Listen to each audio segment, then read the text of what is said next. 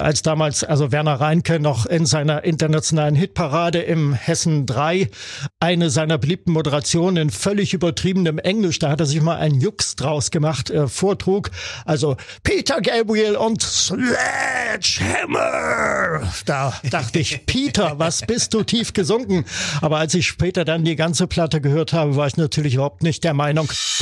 Tausend und eine Musikgeschichte. Musikgeschichte. Heute aus dem Jahr 1986. Und hier sind die beiden Musikverrückten. Schönen guten Tag. Ja, das ist meine Wenigkeit, Lutz Stolberg. Und ich bin Carsten Richter. Schön, dass ihr wieder eingeschaltet habt. Heute sprechen wir über einen tollen Künstler, der äh, einer meiner Lieblingssänger ist tatsächlich. Mhm. Ein Mann, der ähm, die Sachen immer ein kleines bisschen anders angegangen ist als alle anderen ja. und trotzdem damit sehr erfolgreich war. Und zwar Peter Gabriel. Mhm. 1986 hat er sein erfolgreichstes Album abgeliefert. So heißt ja. die Platte. Da hören wir New Wavigen 80er Pop und mhm. ganz feinfühlige Balladen, aber auch Motown Sounds ja. und afrikanische Soul. Klänge. Ja, sehr äh, interessante Mischung.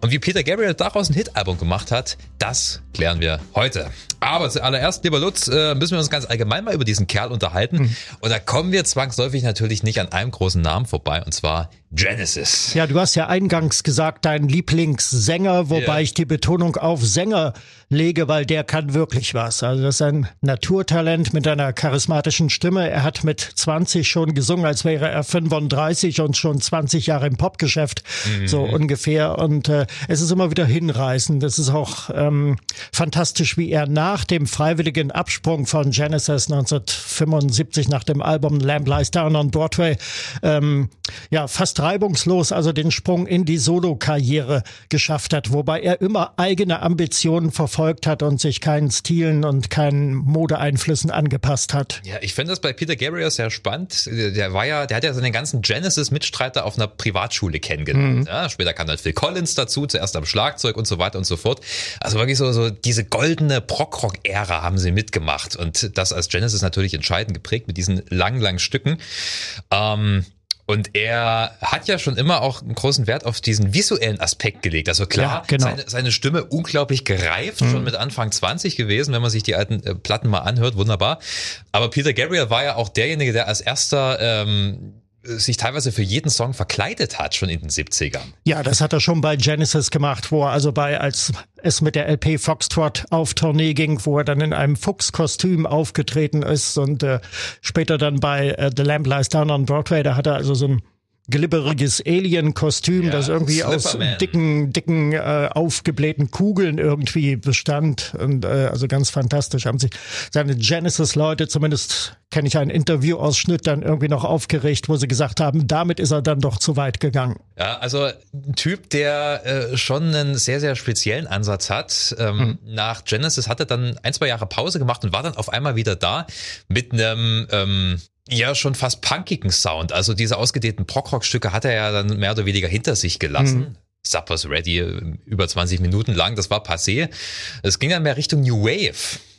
Richtig, also 77 hat er mit Salisbury Hill, das ist noch vergleichsweise ein konventioneller Ohrwurm, yeah. äh, losgelegt, aber so ab 1980 dann mit der dritten Platte Games Without Frontier war daraus so erste mm. Hitsingle, Top 3, ja ich glaube sogar Nummer 3 in Großbritannien. Yeah ähm, Self-Control. Intruder. Nee. Ja, genau. Das ging schon sehr New Wave ins Punkige, da hast du recht, das ist schon ziemlich abgefahren. Ja, und dann äh, 1986 mit der Platte So, ein Sound, der dann schon wieder ja ein bisschen versöhnlicher war.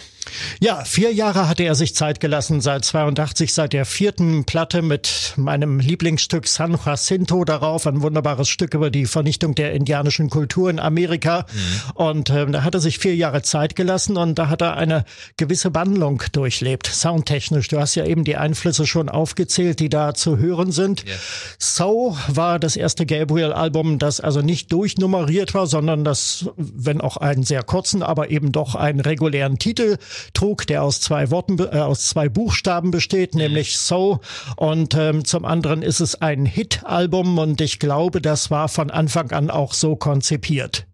Ja, also ich habe das Gefühl, er hat da schon ein bisschen mehr äh, auf den Mainstream geschielt, aber er ist sich trotz allem treu geblieben. Das finde ich ja so genial ja. an Gabriel, dass er äh, solide, äh, geile Popmusik schafft, aber ähm, aus Bestandteilen, die eigentlich überhaupt nicht typisch Pop sind. Das ist richtig, wobei wir bedenken müssen, wer das Album damals in seiner Zeit erlebt hat. Also die Platte ist am 19. Mai 86 rausgekommen. Yeah als die ganze Welt von Tschernobyl überschattet wurde. Das sind so die Eindrücke, die sich da vermischen in der Erinnerung. Und äh, bereits am 23. April ist die Vorabsingle rausgekommen. Das war Sledgehammer. Das heißt, es war also lange Zeit der erste und einzige Eindruck von der neuen Platte. Und als ich das Lied damals zum ersten Mal gehört habe, mochte ich es nicht besonders. Ich mag es auch heute nicht besonders, vielleicht auch darum, weil es zu abgespielt ist äh, inzwischen. Und äh, als damals also Werner Reinke noch in seiner internationalen Hitparade Parade im Hessen 3 eine seiner beliebten Moderationen in völlig übertriebenem Englisch, da hat er sich mal einen Jux draus gemacht, äh, vortrug. Also Peter Gabriel und Sledgehammer. Da dachte ich, Peter, was bist du tief gesunken? Aber als ich später dann die ganze Platte gehört habe, war ich natürlich überhaupt nicht der Meinung, du hast äh, recht, er ist sich treu geblieben. Inhaltlich auf jeden Fall. Es ja. ist ein sehr vielschichtiges Album. Es ist ja auch so ein alter Trick in der, in der, in der Poplandschaft. Da haust du mal eine geile Vorabsingle raus, äh, die du auch wunderbar in den Charts spielen kannst und äh, kannst dich dann bei den restlichen Songs ein bisschen mehr austoben. Also es sei eben gegönnt übrigens. Also Sledgehammer ja. damals Nummer eins in den USA für drei Wochen. Und es war sein erster Nummer eins Hit überhaupt in den Charts. Ja. Das ist ein bisschen ironisch auch gemeint, der ganze Titel, weil es geht ja um Sex, also der Sledgehammer, der Vorschlaghammer, das ist ja äh, sexuell gemeint. Lass ja. mich dein Vorschlaghammer sein. Ja, und, und diese äh, ganzen Anspielungen. Ja, da, ja. Es, es geht im Prinzip immer bloß ums Vögeln, letzten Endes. Genau. Das war ja auch dieser typische Sound ab Mitte der 80er. Wenn du dir äh, äh, seinen alten Bandkollegen Phil Collins anguckst, mhm. Studio, das ja. war ja auch so ja, genau. wuchtige Schlagzeug-Sounds und dann diese Bläsersektion. Also ich glaube, da kommt auch schon so ein bisschen dieser englische Sarkasmus mit hm, zu tragen. ich denke schon. Gabriel ja definitiv vorhanden. Aber was für ein Opener auf der Platte, so. Red Rain. Toller ja, Titel. genau. Tolle Nummer. Und ähm, da geht's gleich in die Tiefe. Es geht um Menschen, die ihre Seele verschließen aus Angst vor Verletzungen gegenüber anderen. Das ist, glaube ich, so der grobe Nenner, auf den man es bringen kann. Yeah. Und ähm, geht gut los, die Nummer. Ja, äh, das ist ja auch typisch für Gabriel. Also ähm, Sledgehammer vermittelt da vielleicht äh, erstmal ein kleines bisschen falschen Eindruck. Gabriel ist ja oft sehr tiefsinnig. Ja. Äh, Red Rain war ja auch beeinflusst von Träumen die er mhm. regelmäßig hatte, was sowieso bei, bei Gabriels Werken sich sehr, sehr oft wiederfindet, dass er in Traum so seine, seine Songs findet. Und äh, da hat er, glaube ich, von, von, so, von so einem Blutmeer geträumt. Mhm. Das war schon fast so ein bisschen Albtraumcharakter. Ja. Und da hat er dann einen Song draus gemacht. Musikalisch geht das Ding ja wirklich sehr, sehr gut nach vorn. Aber wenn du es dir genauer anhörst, dann merkst du, dass da wesentlich mehr passiert als in so einem 0815 Popsong. Ja, das hast du ja bei vielen Gabriel-Stücken, das vor allem was den Rhythmus betrifft. Ähm, und ich glaube, er ist ja ursprünglich auch Schlagzeuger, wenn mich nicht alles täuscht. Ähm, dass da äh, äh, sehr viele afrikanische und lateinamerikanische Einflüsse da sind. Also so dieser, dieser Weltmusik-Einfluss ist im Laufe seiner Karriere immer größer bei ihm geworden und er macht trotzdem gute Popsongs draus. Ja, das war ja auch äh, sein Einfluss auf die World Music oder, oder Ethnopop, wie man das damals äh, genannt hatte. Beide Begriffe waren zulässig und da hat er ja auch sehr strikt äh, dran gearbeitet mit seinem WOMAD-Projekt äh, und so weiter. Er hat da schon ganz viel mitgeholfen damals in den 80ern. Ja, das Womit-Projekt, das war ja so ein Weltmusikfestival, ja, was er genau. damals ins Leben gerufen hat, wo er sich total verschuldet hat. Hm. Ja, also das meine ich mit, mit, mit einem Künstler, der halt äh, alles ein bisschen anders angeht. Weltmusik hat ihn immer sehr, sehr beeinflusst und natürlich spiegelt sich das auch in seiner Musik wieder. In Your Eyes ist äh, auch ein wunderbares Beispiel, wo du halt auch über, äh, durchgängig überhaupt kein typisches mhm. Pop-Schlagzeug hast. Manu Katché sei da an der Stelle genannt. Das ja. ist ein ganz toller französischer Session-Schlagzeuger, der damals mit ihm zusammengearbeitet hat. Der hat richtig gute Arbeit geleistet. Mhm. Er hat ja äh, überhaupt äh, viele berühmte Leute auf dieses Album geholt. Also die Duette sind ja inzwischen legendär mit Kate Bush, Don't Give Up. Äh, mhm. Stuart Copeland hat mitgemacht. Yuson Dur, den hören wir dann auch äh, bei In Your Eyes. Yeah. Und äh, Jim Kerr von Simple Minds war auch dabei. Die Arbeit am Album, du hast ja schon gesagt, äh, vier Jahre Pause äh, ist letzten Endes in Jam Sessions entstanden, in seinem mhm. Heimstudio, das er sich Ende der 70er, glaube ich, aufgebaut hat, irgendwo im äh, Westen Englands. Und zu Gabriel muss man sagen, er ist ja ein sehr langsamer Arbeiter. Der hat ja äh, nach seiner letzten offiziellen, also nach seinem letzten offiziellen Studioalbum ab hieß die Platte, 2002 mhm. erschienen. Also ja. seit, seitdem arbeitet er am neuen. Ah, ja. Das sind mittlerweile schon fast zwei Dekaden. Ja. Ähm, das ging dann sogar so weit, dass der äh, Produzent äh, von So. Daniel Lenoir, auch ein äh, bekannter Name, hat wie mit YouTube damals äh, Ja, mit Neil Young, berühmter kanadischer Produzent. Ja, dass er äh, Gabriels Telefon im Wald zerstört hat. ist einfach in den Wald irgendwo einen Baum kaputtgeschlagen und äh, auch Gabriel teilweise im Studio eingeschlossen hat, dass der endlich mhm. mal fertig wird und seine Songtexte schreibt und so weiter. Ja, das muss sehr wirkungsvoll gewesen sein, auf jeden Fall. Ja, also er ist nicht der flinkeste, aber äh, dafür arbeitet er umso akribischer und das ist etwas, was man der Platte sehr, sehr anhört. Also es, es hat eine gewisse Atmosphäre und ich glaube, da war Peter Gabriel schon immer sehr, sehr gut drin. Das hat er vielleicht damals äh, in seinen Prog-Rock-Tagen gelernt, dass es sehr wichtig ist, eine Atmosphäre zu erzeugen. Mhm. Das hat schon manchmal ein bisschen was Geisterhaftes. Ja. Aber im Gegensatz zu seinen Vorgängeralben, ähm, die teilweise ein bisschen sperrig sind für dich. Also ich finde, das sind geile Platten, gerade die drei, das Meld-Album, mhm. äh, äh, Hammerplatte. Aber ähm, bei So äh, legt er ein bisschen mehr den Fokus auf Melodie. Ja. Auf eine schöne Melodie Eindeutig, und ja. ja. eben auf diese diese diese Stimmung, die mhm. da vermittelt wird und deswegen liebe ich dieses Album total. Da äh, komme ich dann auf äh, einen Song, der mich immer wieder begeistert, so ein Gänsehautmoment, Mercy Street. Ja, das ist äh, mein Favorit auf der Platte, wunderbar. Eine ähm, Hommage an die amerikanische Dichterin Anne Sexton. Das ja. war eine Vertreterin der sogenannten Confessional Poetry, also der bekennenden Poesie, in der äh, Lyriker meist äh, ihre Seele auskotzen, auf gut Deutsch gesagt, also ja. ihre eigenen Erkrankungen, Wehwehchen, ja. äh, Leiden äh, zum Gegenstand ihrer Poesie machen also seine ja. psychische Probleme etc., Depressionen, Selbstmordabsichten. Ja, und äh, Anne Sexton hat einen Gedichtband herausgebracht, der heißt 45 Mercy Street. Der ist allerdings erst posthum erschienen. Sie mhm. hat sich äh, 1974 mit 46 Jahren das Leben dann genommen, nach mehreren Selbstmordversuchen mhm. vorher schon. Und sie hat ursprünglich eigentlich nur Gedichte geschrieben, weil ihr Psychiater ihr dazu geraten hat. Yeah. Dann sehr erfolgreich, hat auch den Pulitzerpreis gewonnen für ein Gedichtband. Genau, und das ähm, muss Peter Gabriel doch sehr stark beeindruckt haben. Ja, also im Prinzip eine deprimierende Nummer, wenn man Sehr ehrlich ist. Also ja. er verarbeitet ja nicht bloß das Gedicht, sondern auch zwangsläufig ihre persönliche Geschichte. Ähm, ich finde sehr beeindruckend, wie er singt. Wenn ihr genau hinhört, dann kriegt ihr das auch mit. Es gibt eine tiefe, sonore Stimme, also die, die Bassstimme und dann etwa eine Oktave ja. drüber angesetzt die Hauptstimme Gabriels. Mhm. Und das wirkt schon fast ein bisschen geisterhaft, wie, wie er das singt. Äh, das erzeugt einen ganz merkwürdigen Effekt der aber auch die Stimmung dieses Songs ausmacht. Und äh, die Legende besagt, dass Gabriel auch bloß früh am Morgen, kurz nach dem Aufstehen in der Lage war, wirklich so zu singen. Also es gab wohl mehrere Anläufe später am Abend, hat gesagt, mhm. ich bin einfach zu wach, das geht nicht, ich, ich, ich, ich, ich muss ja, gerade ja. aufgestanden sein. Mhm. Und dann hat er eben dieses leicht Unheilschwangere hinbekommen. Und trotzdem ist es total berührender Song, finde ich. Ja.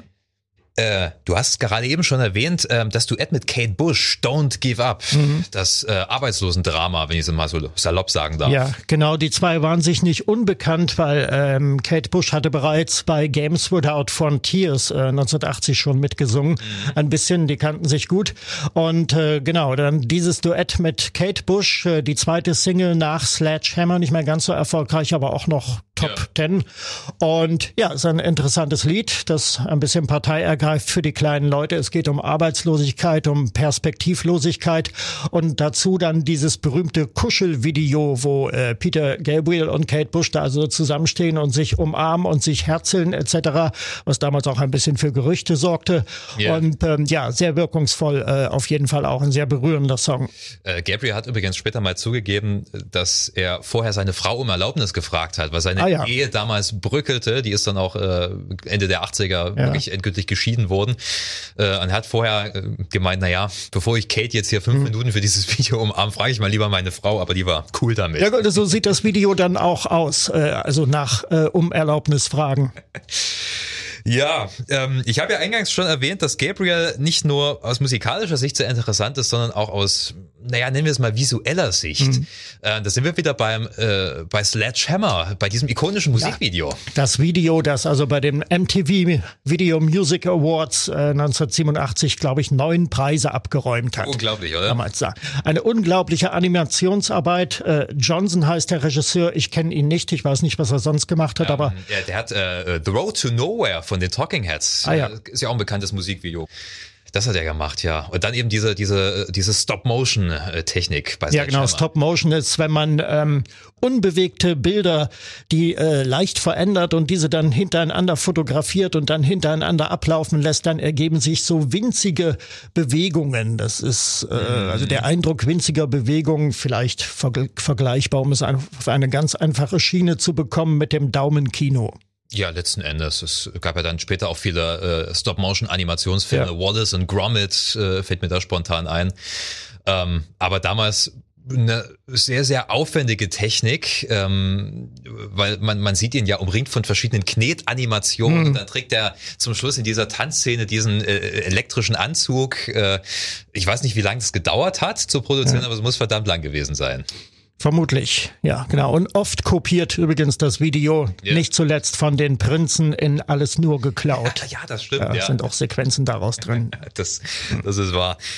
Ähm, ja. Man sollte ihn mal live gesehen haben, Peter Gabriel, gerade ja. weil du das Visuelle angesprochen hast. Das ist ein Erlebnis, was er da veranstaltet. Ich habe ihn 2003 in der Arena in Leipzig gesehen. Da ist er dann an der Decke getanzt, also ja. mit Kopf nach unten. Das war die Growing Up Tour, glaube ich. Ja, genau. Und diese berühmte Leuchtjacke da mit den äh, Illuminationen so da, mit den Glühbirnen, äh, die hat er getragen und äh, bei Salisbury Hill fuhr er auf dieser runden Bühne mit dem Fahrrad entlang ja, und äh, genau.